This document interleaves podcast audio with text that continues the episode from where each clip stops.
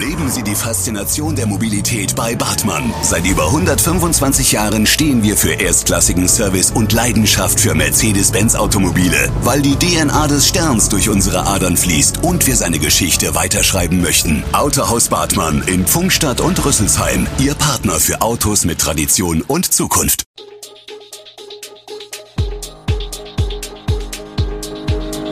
Gude, unser morgendliches News Update. Das Wichtigste aus Südhessen für Sie im Überblick.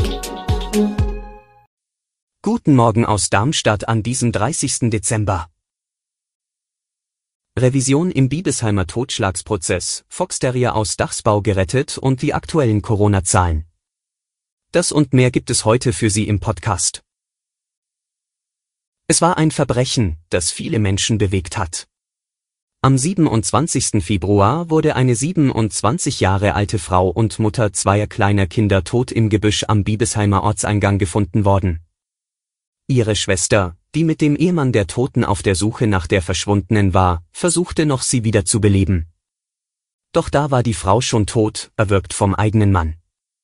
Mit vielen Zeugen und Indizien wurde der Prozess ab 12. Oktober vor dem Landgericht Darmstadt aufgerollt.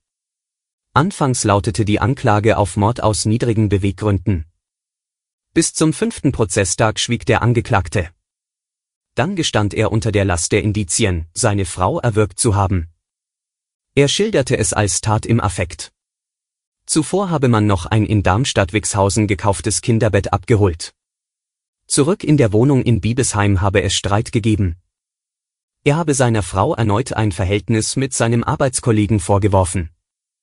Sie habe ihn darauf angeschrien und als dumm bezeichnet. Er habe sie nicht töten wollen. Dennoch habe er zugedrückt, bis die Frau leblos auf dem Bett lag. Staatsanwalt Ansgar Martinson rückte im Plädoyer vom Mordvorwurf ab. Die Eifersucht auf den Arbeitskollegen sei nicht vollkommen aus der Luft gegriffen gewesen.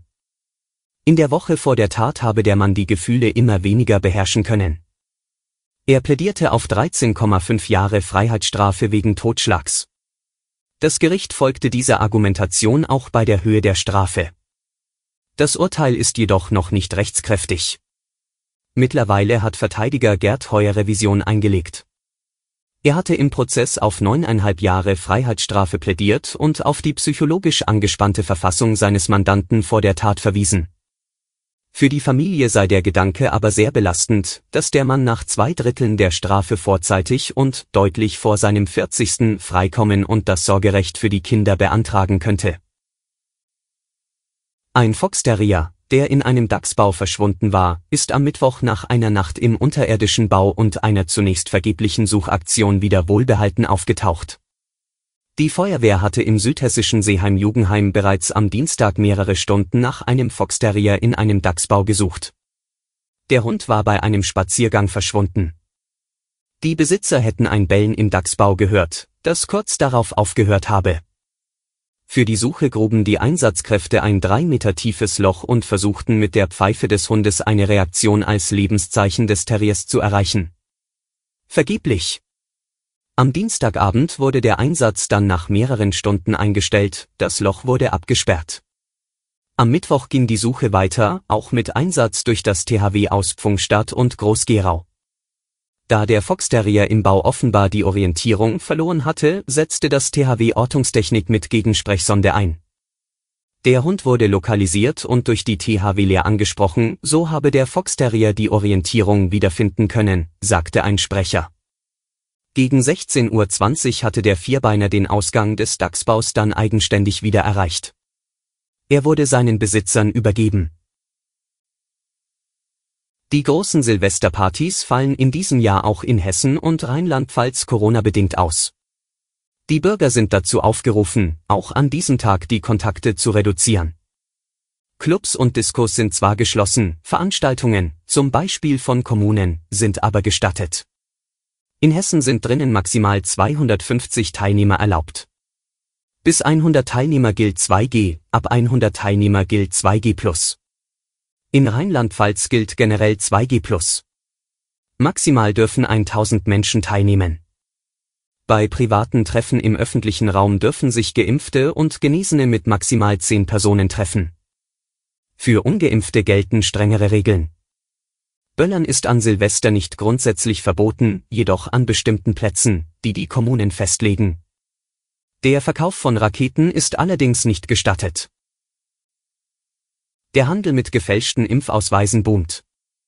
In Hessen beläuft sich die Zahl der Ermittlungen in diesen Fällen auf mehr als 800, in Rheinland-Pfalz sind es mehr als 700. Die Dunkelziffern liegen wahrscheinlich noch wesentlich höher. Doch den Impfpassfälschern wird es nun schwerer gemacht. Seit gut zwei Wochen bietet der Deutsche Apothekerverband auf seiner Internetseite Apotheken die Möglichkeit, die Chargennummer zu überprüfen. Seit wenigen Tagen offeriert nun auch BioNTech auf einer Website ein vergleichbares Tool. Mit dem neuen Service könne mit wenigen Klicks überprüft werden, ob es sich bei der vorliegenden Charge um ein Originalprodukt von BioNTech handelt, teilte eine Sprecherin des Unternehmens mit. Dies gelte sowohl für die Fläschchen, aus denen das Vakzin auf die Spritze gezogen wird, als auch für die dazugehörigen Etiketten für die Impfausweise. Zum Schluss noch der Blick auf die aktuellen Corona-Zahlen. Das Robert Koch Institut hat am Donnerstag eine etwas höhere bundesweite 7-Tage-Inzidenz als am Vortag veröffentlicht allerdings mit der Einschränkung, dass die Daten aufgrund der geringen Test- und Meldeaktivitäten während der Feiertage ein unvollständiges Bild abgeben können. Das RKI gab den Wert mit 207,4 an. Die Gesundheitsämter in Deutschland meldeten dem RKI binnen eines Tages 42.770 Corona-Neuinfektionen. Deutschlandweit wurden den neuen Angaben zufolge 383 Todesfälle verzeichnet. Das RKI zählte seit Beginn der Pandemie mehr als 7.100.000 nachgewiesene Infektionen. Die tatsächliche Gesamtzahl dürfte deutlich höher liegen, da viele Infektionen nicht erkannt werden. Die Hospitalisierungsinzidenz liegt aktuell bei 3,18. Alle Infos zu diesen Themen und noch viel mehr finden Sie stets aktuell auf echo-online.de. Gute Südhessen ist eine Produktion der VAM von Allgemeiner Zeitung, Wiesbadener Kurier, Echo Online und Mittelhessen.de. Redaktion und Produktion die NewsmanagerInnen der VAM. Ihr erreicht uns per Mail an audio.vam.de.